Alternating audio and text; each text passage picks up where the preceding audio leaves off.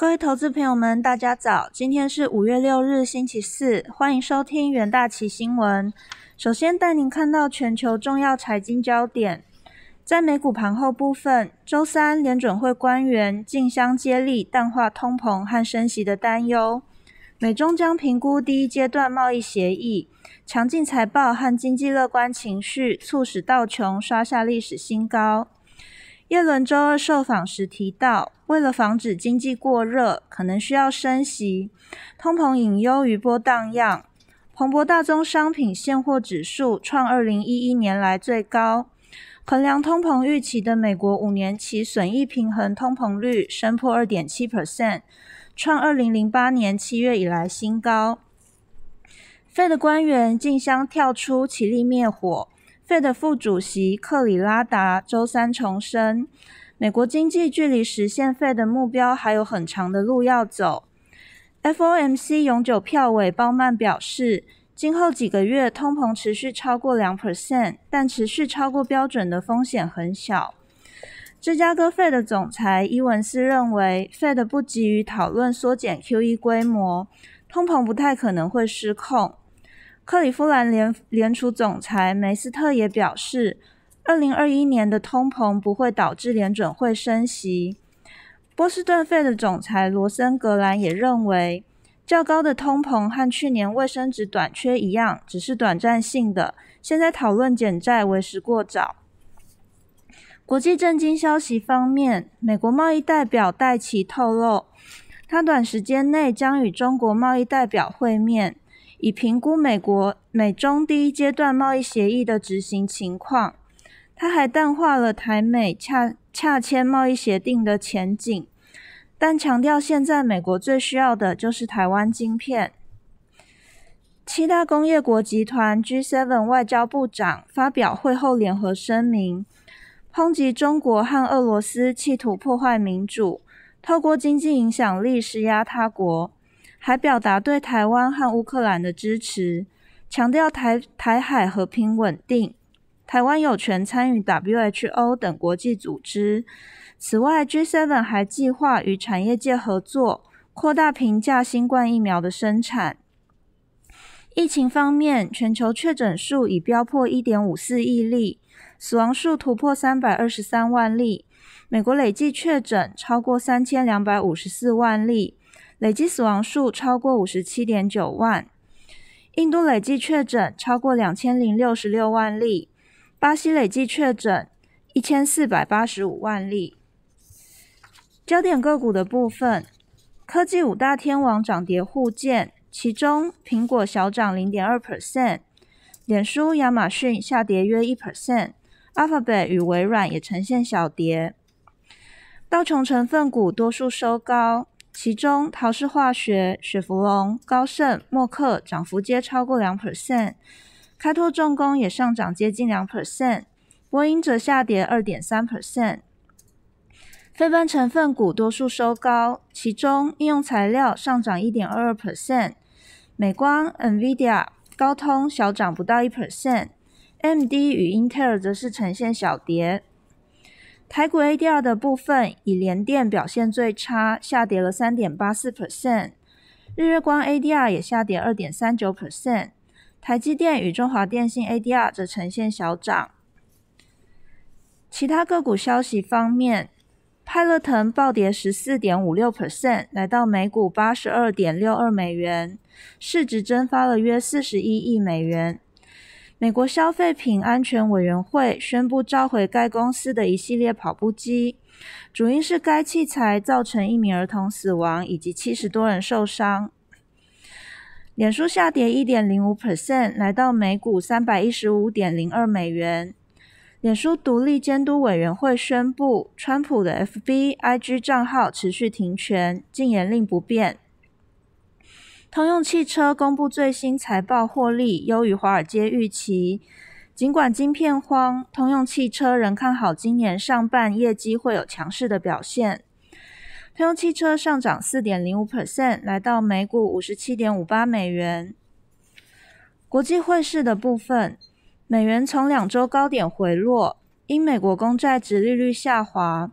美国小非农和非制造业指数双双逊于预期，且多名联准会官员重申超宽松立场政策不变。此外，市场关注英国央行决策和苏格兰选举，令英镑回升。大宗商品货币反弹，狗狗币再度写下历史新高。追踪美元对主要货币走势的 ICE 美元指数于纽约尾盘报九十一点三九，盘中一度升至九十一点四三六，是四月十九日来最高。美元稍早升升值的大部分动能来自美国财长耶伦的发言。他周二表示，为防止大规模政府支出导致的经济过热，或许必须适度升息，但随后澄清并未建议或预测升息。尽管耶伦只是稍微提到紧缩，依然在高度依赖刺激的市场产生巨大影响。费的多名官员周三演说时不约而同表示，宽松宽松政策暂暂时不变。虽然费的官员同心协力淡化通膨升温忧虑，美国通膨预期仍跳涨至多年高点。十年期美债平衡通膨率弹升至二点四七 percent，是二零一三年四月以来最高。五年期平衡通膨率也触及二点六九五 percent，是二零一一年四月以来最高，代表市场对未来五年和十年的通膨率预期。美国公债值利率下滑，十年期公债值利率下降一个基点，来到一点五八一九 percent。美国周三公布两项数据，皆逊于市场预期。有小非农之称的 ADP 就业报告显示。四月民间新聘七十二七十四点二万名员工，为七个月来最大增幅，但低于市场预估值的八十万。另外，美国 ISM 四月非制造业指数从三月历史高点下滑，反映市场需求激增，却受到供给的限制。大宗商品货币方面，加币对美元触及三年高位。主要受益于油价上涨和对全球经济复苏的乐观情绪。澳洲就澳洲就业数据优于预期，澳币对美元升值零点四 percent，来到零点七七四二美元。纽币对美元也晋阳。英镑对美元在英国央行会议前一天升值，攀升零点一二 percent，来到一点三九零二美元。市场预期英国央行将宣宣布购减缩减购债计划。狗狗币持续创高，盘中一度涨破零点六九美元，二十四小时内上涨了十七点五五 percent。能源市场的部分，油价在连续两天上涨后收盘基本持平。尽管美国原油库存大幅下降，因全球新增感染仍在飙升，市场权衡需求前景。布兰特原油和美国原油期货日内均触及三个月三月中以来的最高水平之后回落。金属的部分，金价因美元和美债值利率回落而上涨。接下来进入三分钟听股期。首先看到华兴期货，美银指出，随着全球经济重启即将到来，对于铜矿需求正在激增。部分国家面临铜矿用尽的处境，美银预估全球库存只够满足三点三个礼拜的需求，因此未来几个月内铜价将涨至每公吨一点三万美元，甚至在极端的情况之下，铜价可能涨到两万美元。由于全球铜料短缺与价格上涨，而华兴科而华兴科旗下转投资第一季业绩亮眼。周三提振华兴期货反弹回升，并以涨停价作收，中指高档连续三日黑 K 棒。再看到长荣行期货，长荣行公布第一季营收一百九十六点七九亿元，年衰退三十四点九一 percent，营业毛利率四点九九亿元，年衰退更达八十一点二四 percent，毛利率降至二点五四 percent。因此，税后亏损二十一点九七亿元，较去年同期亏损再扩大。根据长荣行法说会，下半年客运业务营运量可能恢复，可能逐渐复原，但复苏速度依旧缓慢。预估今年航空业客运仅达二零一九年的三十八 percent。长荣航虽然依靠货运成长弥补客运业务的部分损失，但第一季财报持续疲弱，导致期价下跌三点七七 percent，持续下下逼近季线。再看到中钢期货，中钢高层表示，中国在五一长假前夕已发布出口钢品退税与取消，与废钢。